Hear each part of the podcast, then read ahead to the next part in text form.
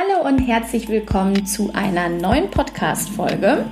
Auch diese Woche ist diese Folge wieder ein Interview und zwar mit einer Mutter. Und auf die Podcast-Folge habe ich mich schon sehr gefreut. Und ja, das Interview ist mit der lieben Stefanie, beziehungsweise ähm, direkt zu Anfang, möchtest du eigentlich äh, Stefanie oder Steffi genannt werden?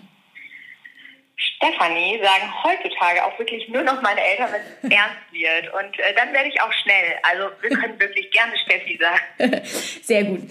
Ähm, genau. Und Steffi habe ich über Instagram in Anführungszeichen kennengelernt, beziehungsweise bin auf sie aufmerksam geworden. Und dann haben wir ein bisschen hin und her geschrieben. Und dann habe ich einfach ganz frech gefragt, ob sie eine Podcast-Folge mit mir aufnehmen möchte. Und so sind wir dann zu diesem Interview gekommen. Und damit aber nicht nur ich erzähle und ihr einfach einen besseren Eindruck davon erhaltet, wer Steffi ist und wie ihre Familie so ist, wird sie euch jetzt schon mal einen kleinen Einblick geben. So spektakulär ist es wirklich nicht bei uns. Also, hm. ja, ich bin Steffi, 37 und das muss ich immer nachrechnen in letzter Zeit. Ich weiß auch nicht warum, aber irgendwie vergesse ich oder verdränge ich mein Alter schon immer. Wir haben drei Mädels. Alles, ähm, genau, drei, drei wirklich süße Mädchen. Das hat sich so mein Mann gewünscht. Äh, viele fragen immer, ja, wieso habt ihr denn drei Mädchen? Der wollte das einfach so. Also von daher kommt das, genau. Und wir wohnen aus der Feindliffe. Hier bin ich nicht geboren. Ich komme aus dem Ruhrgebiet, aber beruflich ähm, hat sich das ergeben, dass wir halt hier in die Nähe von Bielefeld gezogen sind. Genau, zu sagen von uns, äh, eigentlich so der ganz normale Familientrott. Aber jetzt fühlst du dich in Bielefeld auch wohl. Also. Es ist nicht direkt Bielefeld. Wir wohnen eher ein bisschen ländlicher am Rande von Bielefeld. Mhm. Ähm, ja, man lernt mit den Ostwestfalen umzugehen. Das passiert schon. Nein, manchmal muss man sich ein bisschen an neue Umgebungen und neue Menschen gewöhnen. So schlimm war es auch nicht. Es war wirklich. Genau, und du hast ja schon erwähnt, dass ihr drei Kinder habt, drei Mädels. Und ähm, ja, mein Podcast handelt ja meistens von Kindern mit Behinderung. Und das ist ja bei euch auch so. Und deshalb ist aber, bevor wir jetzt zu den etwas ähm, ja, detaillierteren Themen kommen, ist so die erste Frage, die ich immer ganz gerne stelle. Was bedeutet Behinderung mittlerweile für, für euch und euren Alltag? So ganz grob. Uff, gar nicht so einfach zu beantworten, mhm.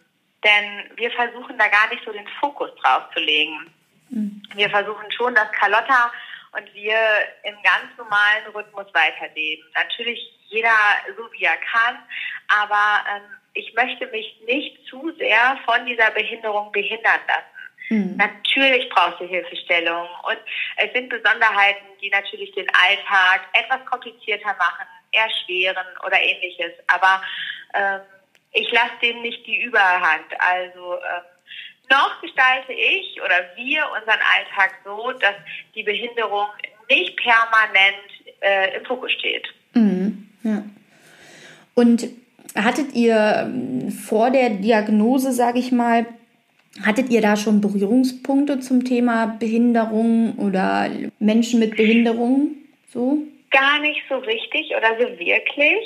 Ähm, das ja, das war auch gar nicht so direkt rauskristallisierbar, dass jetzt Carlotta mhm. irgendwie in Anführungsstrichen anders ist. Witzigerweise hat ähm, eine Freundin von mir, als bei uns irgendwie klar wurde, da stimmt was nicht, auch ein behindertes Kind bekommen. Mhm. Ein Kind mit Trisomie 21. Und da sind wir dann sozusagen zum ersten Mal beide in dieses Fahrwasser Behinderung ja, geschifft worden. Aber direkt vorher hatte ich da nicht so wirklich Berührungspunkte. Als Kind, meine Tante ist ähm, Lehrerin an einer Förderschule und von daher hatte ich da als Kind Behinderung, äh, Entschuldigung, Berührungspunkte mit Menschen mit Behinderung, aber äh, jetzt nicht so aktiv in, in der Zeit des Erwachsenenalters, das nicht. Ja. Nee, ich frage nur, weil diese, ihr habt ja schon eine, ich, ja, ich würde es jetzt mal vielleicht gelassene, vermeintlich gelassene Umgangsform für euch in eurem Alltag mit der Behinderung gefunden. Und das ist ja. ähm, eben, das ist äh, häufig der Fall, wenn man eben vorher schon Berührungspunkte mit der in Anführungszeichen Thematik hatte oder wenn man ja ich, klar ist das auch sehr viel von der persönlichen Einstellung abhängig und wie man im Generellen mit neuen Herausforderungen im Leben umgeht. Aber ich erlebe das einfach oft, dass wenn ich, wenn ich so mitkriege und höre, dass man ähm, ja, die Behinderung nicht zum Mittelpunkt des Lebens machen möchte und dass man sich da eben nicht von behindern lässt, dass das oft Menschen sind, die ähm, vorher schon Berührungspunkte im Leben damit hatten. Deshalb habe ich einfach mal neugierig gefragt, ob das bei euch auch so war. Ja. Nee, gar nicht. Keiner mhm. von uns, weder mein Mann noch ich, wir sind beruflich auch gar nicht in dieser Richtung unterwegs. Also das ja. ist wirklich alles Neuland für uns gewesen. Ja. Wo wir dann so gerade schon von Diagnose und ähm, Neuland äh, sprechen, möchtest du uns vielleicht erzählen, wann ihr die Diagnose bekommen habt und vor allem welche Diagnose? Denn im Gegensatz zu ähm, meinen anderen Podcast-Folgen, in denen ja die Diagnose per se häufig am Außen vor gelassen wird, wird das heute nicht so sein. Wir werden ja heute schon relativ detailliert auch über die Diagnose im Spezifischen sprechen. Und dann wäre es natürlich super, wenn wir ja ein bisschen mehr darüber wissen. Diagnose haben wir bekommen, da war Carlotta gute zweieinhalb. Mhm. Das Gefühl, dass da was nicht stimmt, das hatte ich schon viel eher. Der Weg dahin, der war nur so ein bisschen holprig, denn ähm, die Ärzte haben es haben mein Bauchgefühl nicht so wirklich ernst genommen. Ich habe mal gedacht, ah, irgendwas stimmt hier nicht, da passt doch was nicht. Die Entwicklung ist so verzögert, da kommen keine Schritte, da passiert nichts mehr. Und bis man Gehör findet, das mhm. dauert ein bisschen. Und ähm, dann den Stein ins Rollen gebracht habe ich dann auch ziemlich alleine. Ich habe mir eigenständig einen Termin im SBZ gemacht. Ich habe um Diagnosen gebeten und dann ist der Stein wirklich ins Rollen gekommen. Mhm die ganz gewiss, die ganze Klarheit oder Gewissheit haben wir bekommen, dann mit zweieinhalb nach einem äh, humanen genetischen Test. Das wollten wir so, da wurden wir darüber aufgeklärt. Ähm, wir haben das für uns entschieden als Paar, dass wir das gerne möchten. Und nach dieser Diagnose, ähm, das war die Nadel im äh, Heuhaufen, die da gefunden worden ist. Da war dann klar, was Sache ist. Und das war auch wirklich ein reiner Zufallsbefund. Also hätte da nicht der Arzt an der richtigen Stelle am richtigen Ort gesessen, dem irgendwie schon mal B-Pan über den Weg gelaufen ist, dann würden wir bis heute nicht wissen, was genau Carlotta hat. Also es war ein Riesenglücksfall, dass wir so früh wirklich diese klare Diagnose bekommen haben. Ja. Das ist das Problem bei B-Pan. Es ist so unspezifisch. Man kann jetzt nicht alle über einen Kamm schert. Es gibt keine äußeren Merkmale oder Verhaltensauffälligkeiten oder irgendwas, was mhm. einen in die Richtung leitet, auf B-Pan zu testen. Das ist so ein bisschen wie so ein Chamäleon, habe ich das Gefühl. Je mehr man über B-Pan weiß, desto weniger weiß man davon, weil es bei jedem auch anders ist. Und es war wirklich ein riesen Glücksfall, dass wir so früh diese Diagnose schon bekommen haben. Ja, das ist ähm, tatsächlich, das, da wird auch selten drauf getestet, überhaupt. Also weil es eben so sel äh, verhältnismäßig selten ist und nicht so, sage ich mal, zu den Standard mh, hm, ja, gehen. Ist auch noch nicht so lange erforscht. Also es kennen auch halt kaum noch irgend ja. irgendwelche Leute. Ja. Also es ist total, ist ein totaler Exot. Seit 2012 erst, oder? Mhm, also genau. ganz, ganz frisch, genau, ja. Ganz frisch, genau. Ja. Und super selten. Also der Arzt damals in in Minden hat und gesagt, ein Sechser im Lotto wäre einfacher gewesen. Ja, ein Sechser im Lotto, den hat man nicht Meine so erste Reaktion darauf war damals, wäre auch geiler gewesen. Also, ich ganz ehrlich. ja. Ähm, aber im Nachhinein sage ich, nee, wäre nicht geiler gewesen. Nee, also Carlotta ist schon genauso richtig, wie sie ist. Und ähm, sie ist der Sechser im Lotto. Das passt. Also das ist wirklich genauso gut, wie es jetzt ist. Das ist doch schön. Das ist die Hauptsache. Und ich meine, der Arzt hat das wahrscheinlich auch, er hat es ja auch nur auf die Wahrscheinlichkeit bezogen und der konnte ja auch noch nicht, war ja nicht vorhersehbar. Das ist natürlich immer auch genau. so ein, es ist halt. Und ich finde, man muss ja. es auch nicht immer alles so tot ernst nehmen. Es nee. ist alles schon echt manchmal herb und derb und man kann es auch ein bisschen mit Humor nehmen. Dann trägt der nämlich einen auch durch den Alltag, dann ist es ein bisschen leichter. Ja, ich glaube, dass es für einen selbst fast unabdingbar ist, dass man das, äh, Ganze mit Humor nimmt, weil wenn man alles immer nur, nur so ernst nimmt und hinterfragt, ich glaube, da, da macht, man, macht man sich kirre. Also ist ja jetzt Das auch, stimmt. ist jetzt auch nicht nur, nicht. Ja, ist ja jetzt auch nicht nur Dann, so. dann zieht das Leben an dir vorbei und du stehst daneben und guckst nur zu. Also das, das geht nicht. Ja, genau. Aber kommen wir so zu dieser ganzen Thematik, kommen wir ja gleich noch. Aber jetzt, ähm, genau, du hattest ja jetzt schon angesprochen. Ähm, aber was, was genau hat man sich denn als Person, ähm, die jetzt noch nie etwas von Bepan gehört hat, ja, was hat man sich darunter vorzustellen? Einfach gar nicht so sehr jetzt irgendwie, wa- was genau da ähm, genmäßig anders ist, sage ich mal, sondern mehr so, ja, was bedeutet das? Ja, was hat man sich darunter vorzustellen? Bisschen drum herum Das ist schon genau wie du sagst. Ein Gendefekt. Ja. Aber die Symptome sind total unspezifisch und Mhm. bei jedem anders. Also du kannst jetzt nicht vor jemandem stehen und ähm, ihn ansehen und denken, Mhm. der oder die hat B-Pan. Das ist ähm, gar nicht möglich. Optisch sehen die Kinder oder die, ähm, die Menschen mit B-Pan aus wie du und ich. Da gibt Mhm. Ja. Mhm. es keinerlei Unterschiede. Aber das Problem dabei, es ist eine Neurodegeneration mit Eisenablagerung im Gehirn. Klingt kompliziert, ist es auch. Denn im Laufe der Zeit legen sich kleinste Eisenpartikel im Gehirn ab. Am Anfang ist die Entwicklungsverzögerung einfach in ganz, ganz, ganz kleinen Schritten erkennbar. Dann stagniert das Ganze und das, was die Kinder sich angeeignet haben, Fähigkeiten und erlernt haben, stagniert dann, ist wie eingefroren und dann kommt ein Zustand der Verschlechterung. Das heißt, wenn sich diese Partikel ablegen, dann kommt es zu einem kompletten kognitiven und körperlichen Verfall. Es ist wie so ein Demenzzustand und wie so ein Parkinsonismus. Es kommt dann auch zu äh, Dystonie, also zu Verkrampfungen. Und dann verfällt der Mensch, ich sage das jetzt einfach so dramatisch, wie es ist, er Ja. verfällt in langsamen Schritten bis hin zum verfrühten Tod. Ist erstmal ein Brett, Ja, ja. muss man auch erstmal schlucken. Ja, vor allem Das auch als Problem Elternteil. dabei ist, Ne? Ja, genau. Man weiß einfach nicht, wie schnell das geht. Ja? Ja. Wie schnell legen sich diese Partikel ab? Mhm. Dauert das zehn Jahre? Vielleicht zwei oder 15 oder 20? Das kann dir keiner sagen. Und das ist das, was ich gerade sagte mit diesem Chamäleon. Das ist bei so vielen Patienten so unterschiedlich anders. Du kannst keinen klaren Krankheitsverlauf nennen, weil ja, wie gesagt, je mehr du darüber weißt, desto weniger weißt du, weil es bei jedem anders ausgeprägt ist.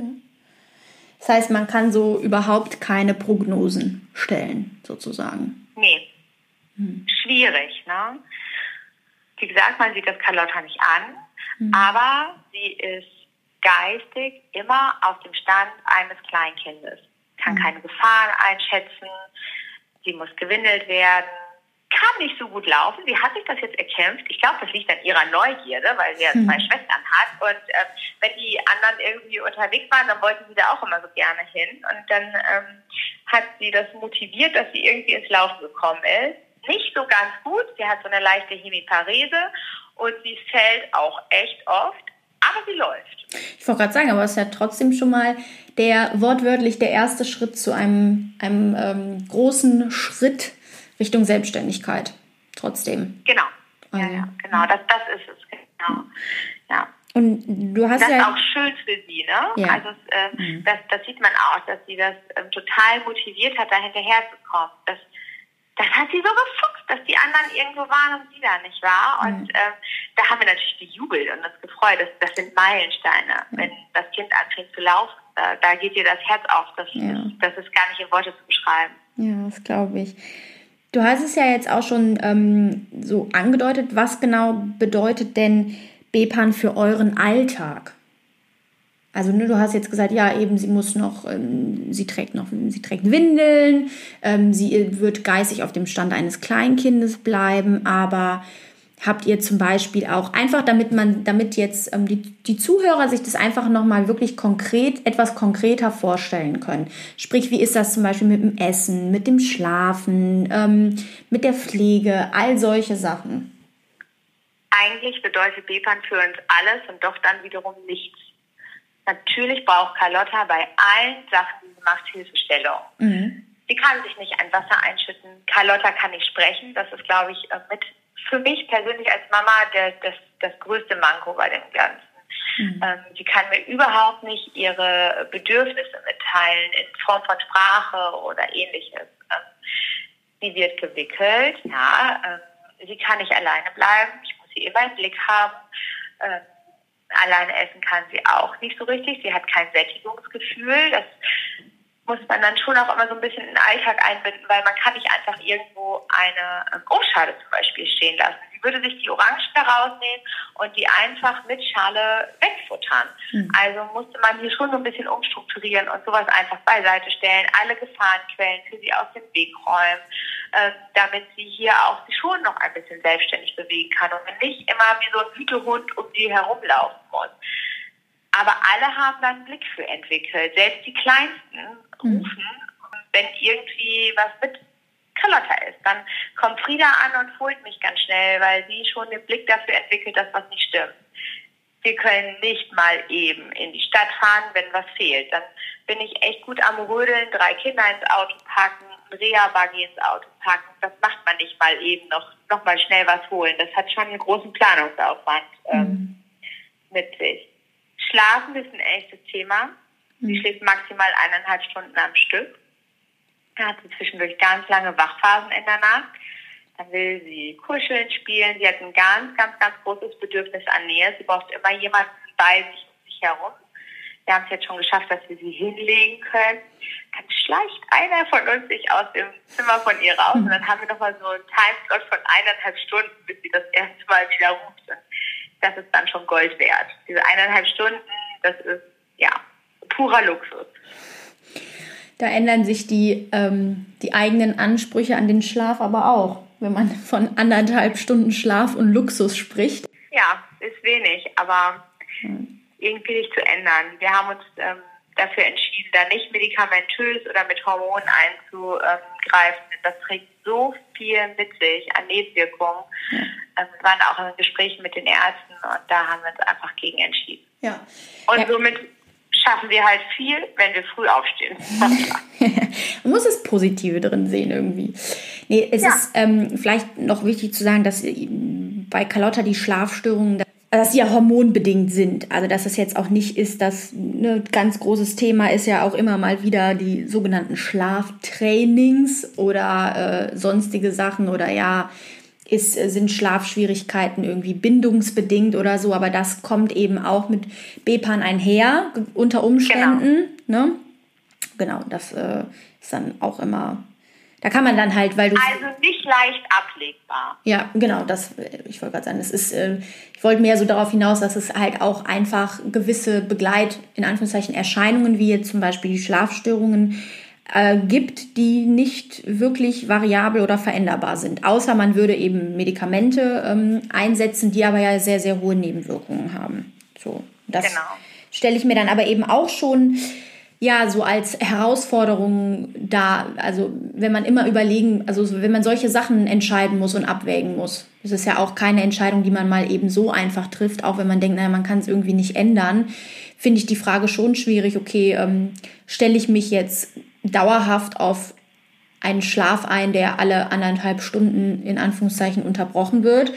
Oder gebe ich Medikamente, die aber extrem hohe Nebenwirkungen haben? Also. Die Entscheidung war gar nicht so schwer. Ja. Charlotte ist super, super glücklich. Die lacht ganz viel, die strahlt. Auch wenn sie es nicht sagen kann, du kannst in ihren Augen das pure Glück ablesen. Und die ist einfach dabei und die ist da und die ist glücklich. Aber sie in so einen Anführungsstrichen ja, Trance-Zustand zu setzen, mhm. auch tagsüber, ja. das, das können wir beide nicht. Und die, die Überlegung war verlockend. Das muss man ganz ehrlich sagen. Ja. Der Bedarf nach Schlaf ist da. Ja. Aber die wurde sofort über den Haufen geworfen, als dann klar mhm. war, was da für Nebenwirkungen hinterstecken. Ja. Und ähm, da hat auch mein Mann wie aus der Pistole damals geschossen, dass Nein. Mhm. Und wenn die die ganze Nacht wach sind, mhm. das machen wir nicht. Und äh, so leben wir mit wenig Schlaf und man mhm. kommt irgendwann damit klar. Man gewöhnt sich daran. Es ist schlimm, aber es ist so. Ja. Ja, ja das stelle ich mir tatsächlich immer wirklich als einfach als große Belastung dar, weil wir es einfach, ja, das ist ja im Endeffekt wie, wie als hätte man ständig ein Neugeborenes, was einfach keinen durchgängigen Schlaf hat. Und ich glaube, das können wir uns alle vorstellen, dass man da zumindest am Anfang lange für braucht, bis man da vielleicht in einen so abgewandelten Rhythmus gefunden hat. Ja, mhm. stimmt. Ähm, das, das ist ein total guter Vergleich. Das war auch meine große Angst, als wir dann noch die kleine Frieda bekommen haben, mhm. dass die zwischen, dazwischen wach sind. Ne? Mhm. Und da habe ich gedacht, was machst du, wenn du jetzt genau in diesen Phasen, wo Carlotta eineinhalb Stunden pennt, mhm. Frieda stillst? Dann schläfst du ja gar nicht mehr. Ja. Aber wir sind ein echt gutes Team. Mein Mann ist nämlich nachts bei Carlotta und ich bin bei Frieda. Und somit sind wir aufgeteilt. Also, und wir bucken das ganz gut. Ich wollte gerade sagen, es klingt, aber es kommt auch so, es klingt auch so, als würdet ihr das ganz gut gewuppt kriegen. Wir haben ja jetzt schon auch so einige Herausforderungen, äh, sag ich mal, im äh, Leben mit einem Kind mit Behinderung angesprochen. Aber eine Frage, die ich da jetzt schon auch re ziemlich relevant finde, ist, was, warum macht es denn einen Unterschied, ob man jetzt ein Kind hat mit einem bereits weitreichend erforschten Gendefekt, wie zum Beispiel Klassiker Trisomie 21, oder eben mit B-Pan? Weil wir wollen ja hier. Ich glaube, ja. ja. ich glaube, das ist die Greifbarkeit des Ganzen. Mhm. Ähm, Trisomie 21, das ist ja, ich sage das jetzt mal, ich möchte damit niemanden auf Schlips treten, aber das ist ja so der Klassiker. Wenn ja, man über Behinderung spricht, ja. dann weil, wissen ja viele, Trisomie 21 kann man sich was darunter vorstellen. Wenn man über eine geistige Behinderung spricht, die unerforscht ist, wo es keinerlei Forschung oder Chance auf Heilung oder Hoffnung auf Forschung und Heilung gibt, mhm. dann ist das für die Menschen zu wabbelig. Die können das nicht greifen. Die mhm. brauchen halt immer ein Synonym, ein Bild, etwas Greifbares. Mhm. Und wenn man vielleicht, vielleicht ist es so, als Eltern sieht, es gibt positive, positive Hoffnungstrends in einer Entwicklung, dann macht es das halt auch für die Familie und für die Freunde greifbarer. Aber bei B-Pan ist es ja so, dass dass das nicht greifbar ist. Du kannst ja auch nicht sagen, was da passiert. Wir leben ja echt ins Blaue täglich. Wir wissen ja nicht, was uns der Tag bringt. Ähm, ich weiß noch ganz genau, als wir ein EEG machen lassen mussten, da riefen die Ärzte nachmittags an und sagten, nee, ist total gut, EEG, MAT unauffällig, keine Krampfherde im Gehirn irgendwie sichtbar. Mhm. Zwei Tage später hatte Carlotta ihren ersten Krampfanfall. Mhm. Dann rufst du total glücklich Oma, Opa und deine Freunde an und sagst, es ist gerade echt gut. Sie haben keine Krampfherde gesehen im Gehirn. Das scheint echt in Ordnung zu sein.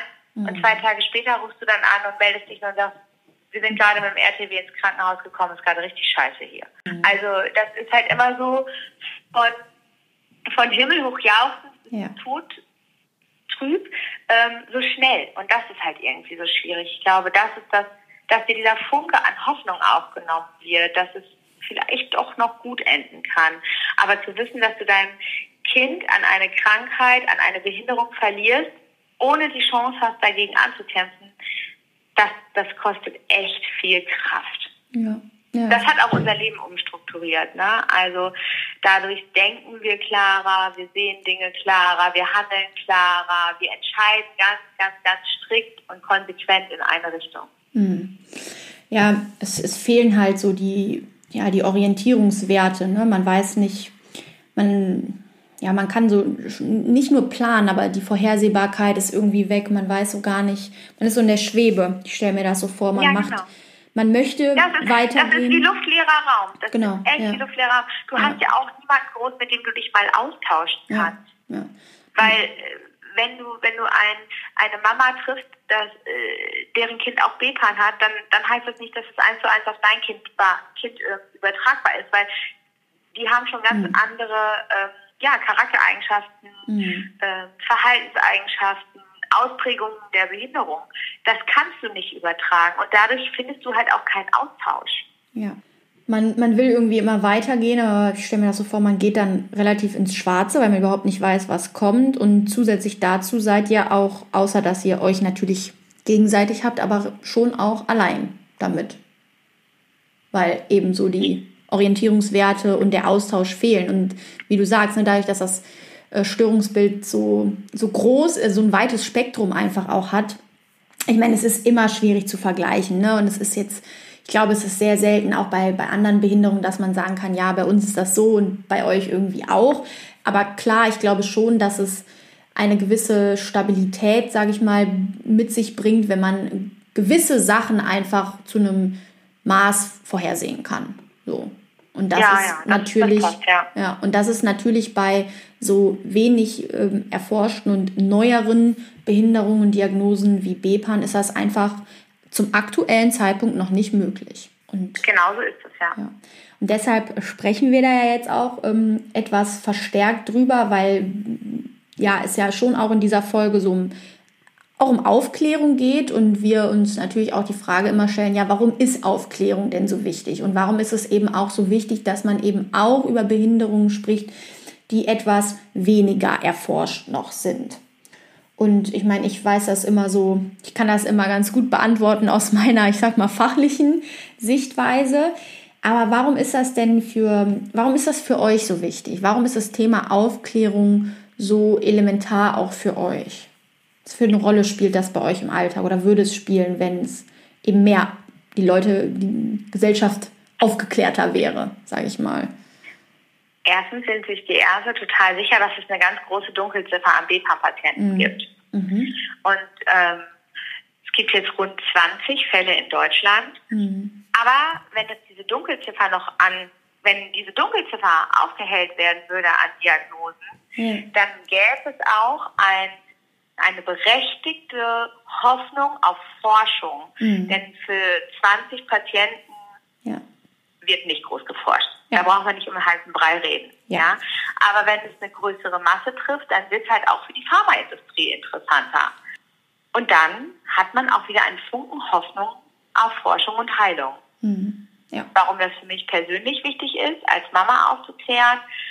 Ich selber hatte ja auch keinen Schimmer, was BPAN ist. Ja. ja. Und in dem Augenblick, wo diese Tür von der Klinik ins Schloss gefallen ist und ich da rausgegangen bin mit meinem Kind auf dem Arm und dem Stempel auf der Stirn, Mama eines behinderten Kindes, hm. da dachte ich erstmal ist bei mir echt die, das, das Leben ist vorbei.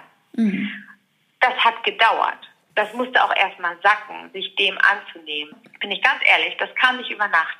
Hm. Und ich bin echt durch so ein tiefes Tal gegangen. Aber wir sind da raus.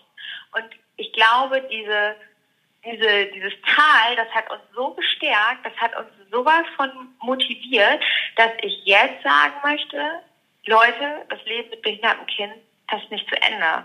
Das fängt gerade erst an. Und das ist halt auch ein bisschen Sinn und Zweck dahinter, dass man zeigen kann, ist schwierig, ist mhm. kompliziert, ja, auch manchmal richtig scheiße, aber es lohnt sich. Ja. Ich glaube, so kann man das stehen lassen. Ja. Ich wollte gerade sagen, ich finde, das ist äh, sehr, sehr schön zusammengefasst und genau das, worum es ja auch geht, ne? dass man es nicht irgendwie schönreden möchte und sagen möchte, nee, es ist irgendwie alles easy peasy, weil das ist es einfach auch aufgrund unserer Gesellschaft und dem weit verbreiteten Bild von Behinderung einfach auch nicht. Ne? Deshalb muss ich auch so dran denken, dass du ganz am Anfang sagtest, naja, wir wollen uns auch von der Behinderung nicht behindert machen. Deshalb finde ich das schon auch immer wichtig, dass man diese herausfordernden Aspekte und Teile des Lebens, dass man das schon auch betont, weil ich es auch einfach ja fair euch Eltern gegenüber finde. Das, man muss das jetzt auch nicht unter den Teppich kehren, sage ich mal, aber es ist natürlich wichtig, dass man genauso zeigt, dass eben nicht immer nur schwer ist oder dieses in Anführungszeichen klassische Bemitleidenswerte, sage ich mal, sondern dass es genauso schöne Momente und Aspekte beinhaltet wie das Leben mit einem nicht behinderten Kind. So. Und da ist, auch schon der Übergang zur nächsten Frage. Und zwar finde ich diese Frage immer ein bisschen schwierig, da man sie ja, man würde sie ehrlich gesagt einer Familie mit nicht behindertem Kind ähm, halt eher auch nicht irgendwie stellen. Aber bei Kindern mit Behinderung wird die wird oft davon ausgegangen, dass eben alles eine Last ist und dass es so schwer ist. Und deshalb stelle ich diese Frage dann doch ganz gerne immer. Und zwar, was hast du denn oder ihr auch durch die Behinderung von Carlotta gelernt oder und Schönes erlebt? Welche positiven Sachen bringt die, bringt die Behinderung denn für euch mit sich im Alltag auch? Wir haben ja jetzt bis jetzt schon eher auch über die Herausforderungen gesprochen und jetzt wollen wir das Ganze eben, wie du so schön schon gesagt hast, auf die, die ganzen positiven Sachen lenken. Und jetzt habe ich ganz, ganz viele Bilder im Kopf. Schön. Ich weiß nicht, welches ich als erstes erzählen soll. Alle. Ähm, alle, genau. Dann sitzen wir morgen. Dann sitzen wir in einer Woche noch, ja. Ja, genau. Oh, es, ist, es ist so viel. Also ähm, ich glaube, Carlotte hat uns erstmal gezeigt, auf was wir den Fokus wieder legen sollten. Mhm. Ähm, höher, schneller, weiter, das kann nicht das Ziel sein im Leben, sondern glücklich. Und das ist sie. Und ja, wie, wie du gerade schon sagtest, ist halt schon anstrengend und herausfordernd, aber im Kern sind wir alle fünf total glücklich und dankbar. Und ähm, das hat wieder, das hat wieder zugenommen. Also ähm, einfach nochmal neu fokussiert, was ist im Leben wichtig, wem schenkst du Zeit, auch mal bewusst Nein zu sagen zu Dingen und mhm. ähm, wir haben, wie gesagt, so viele tolle Momente mit ihr gehabt. Wir, wir, wir trauen uns auch was mit ihr. Wir sind zum Beispiel letztes Jahr zusammen äh, nach Amerika geflogen. Uh. Und ähm, Carlotta ist in ihrem ersten Mal im Leben Achterbahn gefahren. Und sie hat geliebt. Du hast hm. sie, also eine Kinderachterbahn, sie hat geknietscht vor Lachen. Ach, schön. Es hat das war so toll. Ich stand mit Tränen in den Augen mhm. vor Glück da unten und habe mein Kind lachen hören. Und wir sind nonstop diese Kinderachterbahn mit ihr gefahren. Und sie fand es großartig. Oma und Opa waren auch dabei. Und das war echt etwas, das war so fantastisch. Dieses pure Glück, diese Dankbarkeit, diese Freude zu sehen. Mhm. Das, das Oh, das war, da, da versagt mir jetzt noch die Stimme, weil es einfach so toll war. Das war, das war Glück pur. Und ähm, das sind echt die Dinge, die den Alltag so ausmachen. Mhm. Auch für ihre Geschwister ähm, ist das schon mit behinderten Geschwisterkind herausfordernd. Aber ich glaube, dass die beiden anderen mhm. so dermaßen Sozialkompetenz dadurch ähm, ernten. Mhm. Da sind die einigen Gleichaltrigen voraus. Jetzt bin ich immer noch im Kopf äh, bei dieser Achterbahn. Jetzt weiß ich gar nicht mehr genau, was du gefragt hast am Anfang, weil ich äh, gerade dieses Bild so stark vor Augen habe. Wiederhol Schön. einmal deine Frage. genau. Die, aber es war genau das war die Frage, ne? Was habt ihr eben, welche positiven und schönen Sachen bringt die Behinderung mit sich? Und was ist so, ja, was habt ihr daraus gelernt und was ist eben ich sag mal, ausgleichend oder sogar noch viel mehr als ausgleichend zu all den Herausforderungen, die ihr ja schon habt. Und das sind halt, also genau das, was du erzählt hast, ne? Das, äh, die Momente, die des einfach des puren Glücks. Und ich glaube. Genau, und die ja. genießt du einfach viel intensiver, weil du die, hm. da zehre ich raus. An Tagen, wo es echt alles trüb und grau ist, zehre ich da raus. Also, ja. ähm, genau, das das ist einfach, also wenn du sie lachen sehen könntest, wenn du sie strahlen mhm. sehen könntest, dann wüsstest du genau, was ich meine. Charlotte hatte noch nie im Leben einen schlechten Tag. Die ist nie bockig. Die mhm. ist nie sauer.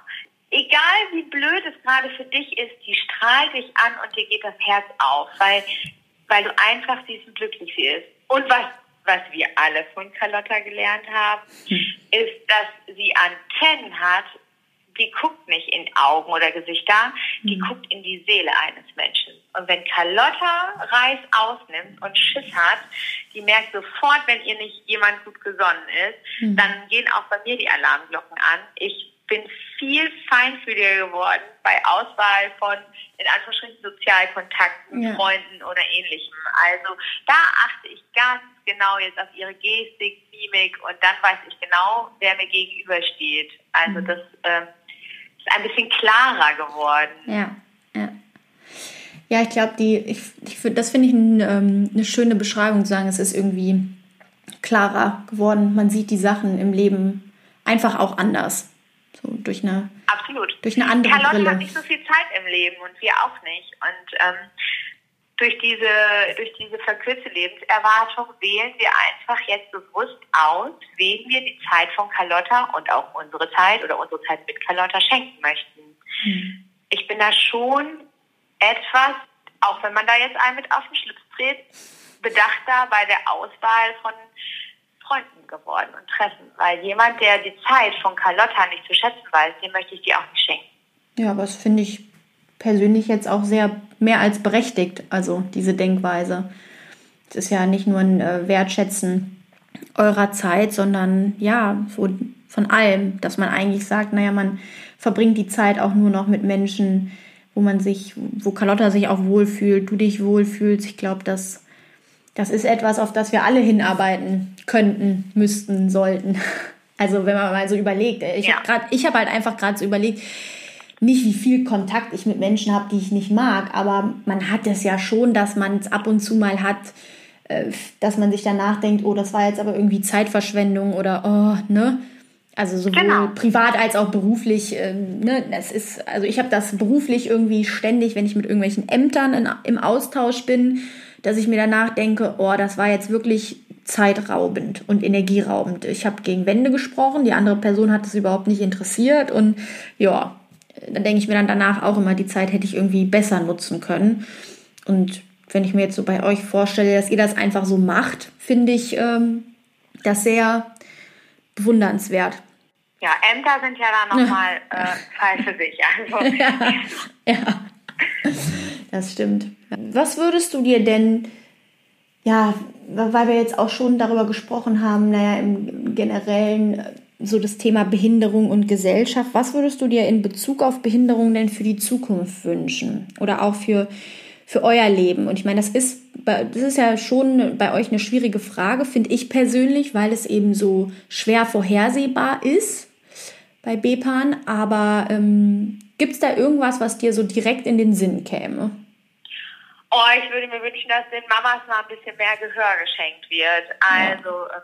Natürlich kann ich jetzt nur als Mama von einem behinderten äh, Kind sprechen. Natürlich kann äh, jemand, der selber eine Behinderung hat, auch für sich sprechen. Ja, also aber ja. als Mama eines Kindes mit Behinderung äh, würde ich sagen, Mensch, hört doch mal auf mich in Anführungsstrichen, denn ähm, wenn ein Gutachter um die Ecke kommt oder dieses Thema zum Beispiel, was wir gerade hatten mit ja. Ämtern, ja. dann denke ich da immer, ich ich kämpfe dagegen Windeln. Da musst du einen Widerspruch schreiben. Das ist meine Zeit, das ist meine Kraft, das, das kostet mhm. unheimlich viel Mühe. Warum kommt da nicht mal jemand, der sagt, ja, liebe Mütter, ihr habt recht, wir mhm. machen das so. Mhm. Wir kennen ja schließlich unser Kind am besten. Mhm. Und dass du da immer wieder erstmal in Widerspruch musst, den du dann wahrscheinlich gefühlt nur pro forma ausfüllst, weil ähm, die genau wissen, dass sie es erstmal so versuchen, dann fände ich das schwierig. Ich würde mir ein bisschen mehr Verständnis ähm, für solche Situationen wünschen. Ich glaube, dass wir da auf einem guten Weg hin sind, aber ich glaube, dass auch noch ganz viele Stolpersteine im Weg liegen, die ähm, ausgeräumt werden. Hm. Ja, ja, also ich, das äh, sehe ich auch so, dass es irgendwie ein bisschen verloren gegangen ist, dass Eltern von behinderten Kindern auch einfach mal als Experten für ihr Kind angesehen werden. Das wird oft so in ja, in Frage gestellt oder gerät mehr so in den Hintergrund. Und ich sehe da, also das Thema Ämter, da ist, wird halt auch aus Behinderung und Gesundheit im Generellen wird halt was Wirtschaftliches gemacht und dann geht es eben gar nicht darum, dass sie euch, dass sie die Eltern nicht als Experten oder als nicht wissend einstufen, sondern ich glaube, da geht es einfach auch viel darum, dass es dann ganz platt formuliert einfach zu teuer ist.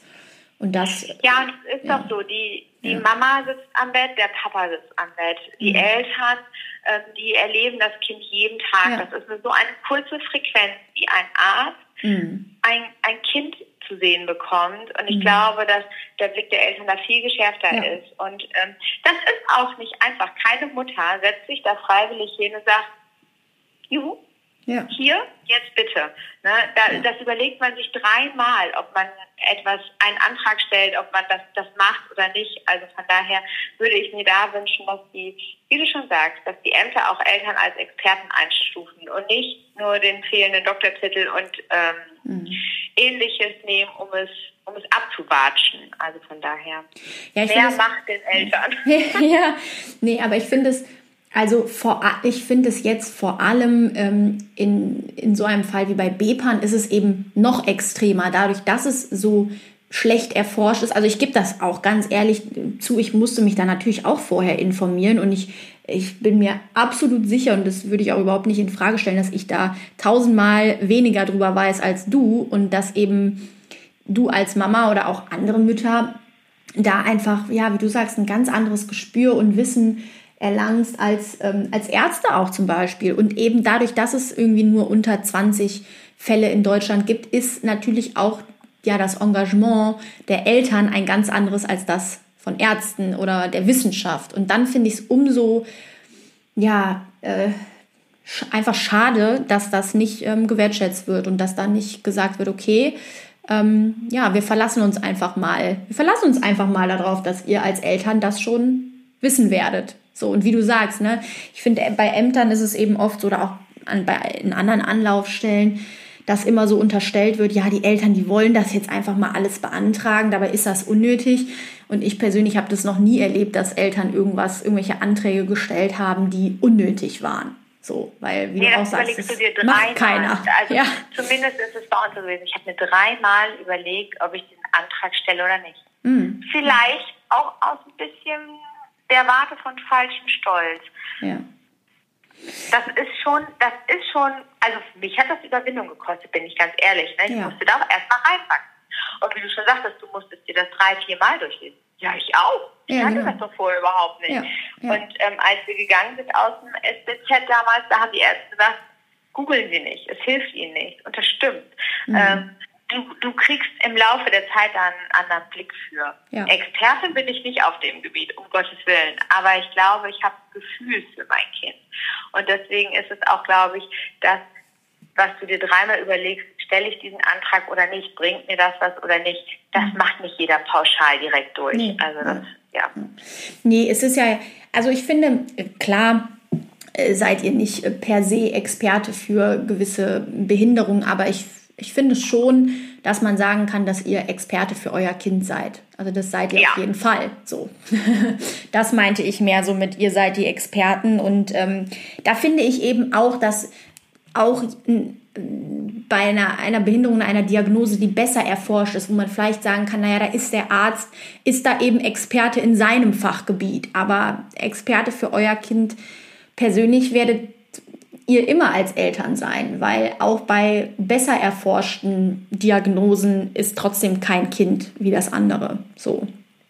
Und das äh, finde ich immer, ja, das geht da geht einfach oft ein bisschen verloren. Und zum Thema Antrag stellen, ich weiß nicht, ob das dann wirklich eine Frage des Stolzes ist. Ich glaube, es ist oft auch eine Frage dessen, dass natürlich, wenn man gewisse Hilfsmittel vor allem beantragt oder auch andere Dinge, es führt einem natürlich die Behinderung im Alltag noch mal mehr vor Augen. So und das ist ähm, zumindest die Rückmeldung, die, die man oft erhält, dass das eben schon schwierig ist. Und deshalb finde ich es einfach unfair, dass wenn Eltern mit so vielen anderen Dingen zu kämpfen haben oder beschäftigt sind, dass sie sich dann auch noch vor anderen ähm, Institutionen oder Behörden rechtfertigen müssen, warum sie das machen. Ähm, das finde ich einfach schade. Aber ich glaube schon auch, was du ganz am Anfang gesagt hast, ich glaube, dass, dass man da zumindest in Deutschland schon eine Entwicklung sehen kann.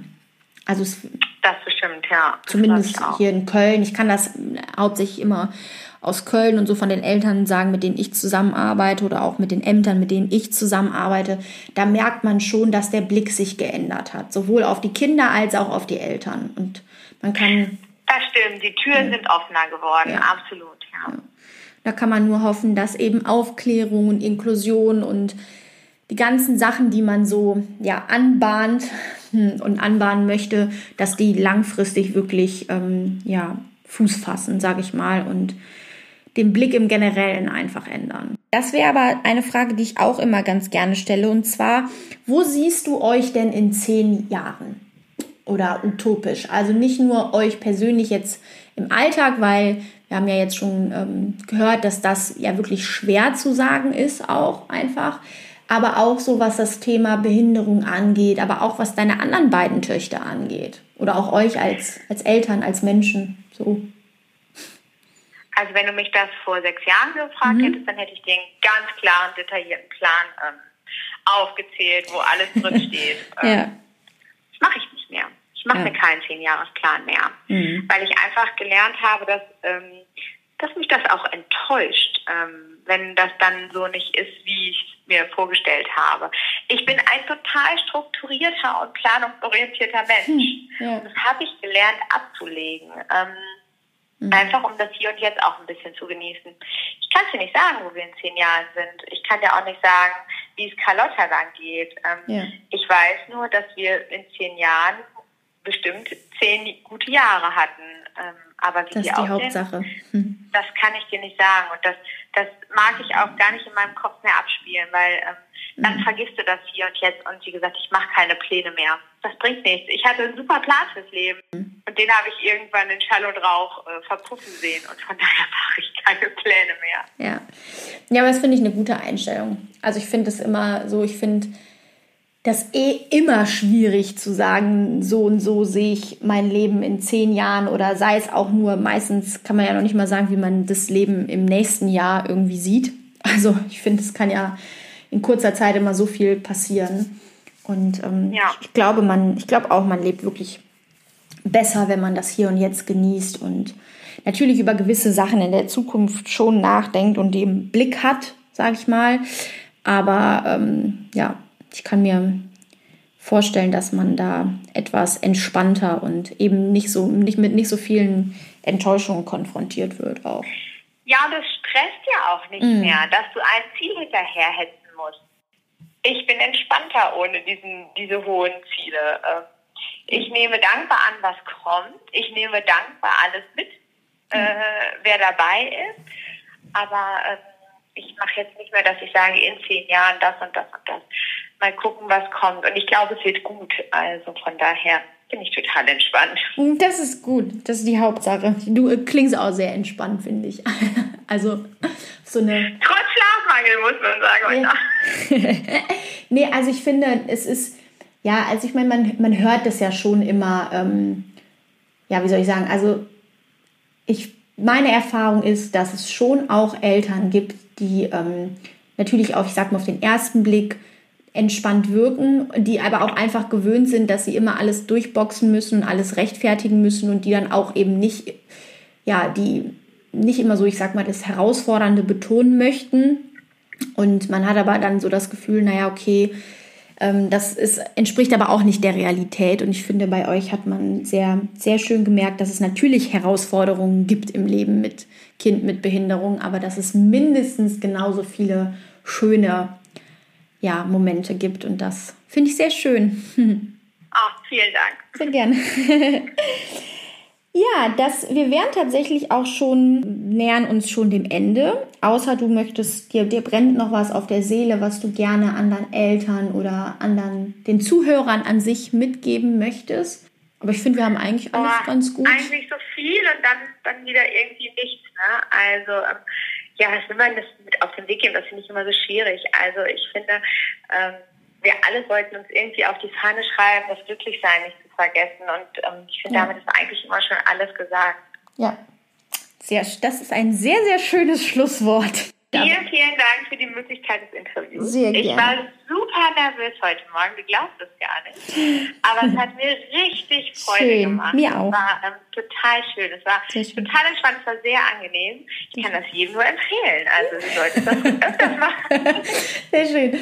Ja, ich fand es auch ähm, ja, sehr, sehr schön und sehr spannend. Also ich finde es immer ganz, ähm, ich, also ich persönlich lerne da immer, ja, es klingt so schleimerisch, aber man lernt einfach am meisten davon, wenn man eben den Eltern einfach mal zuhört und ja, es ist einfach spannend.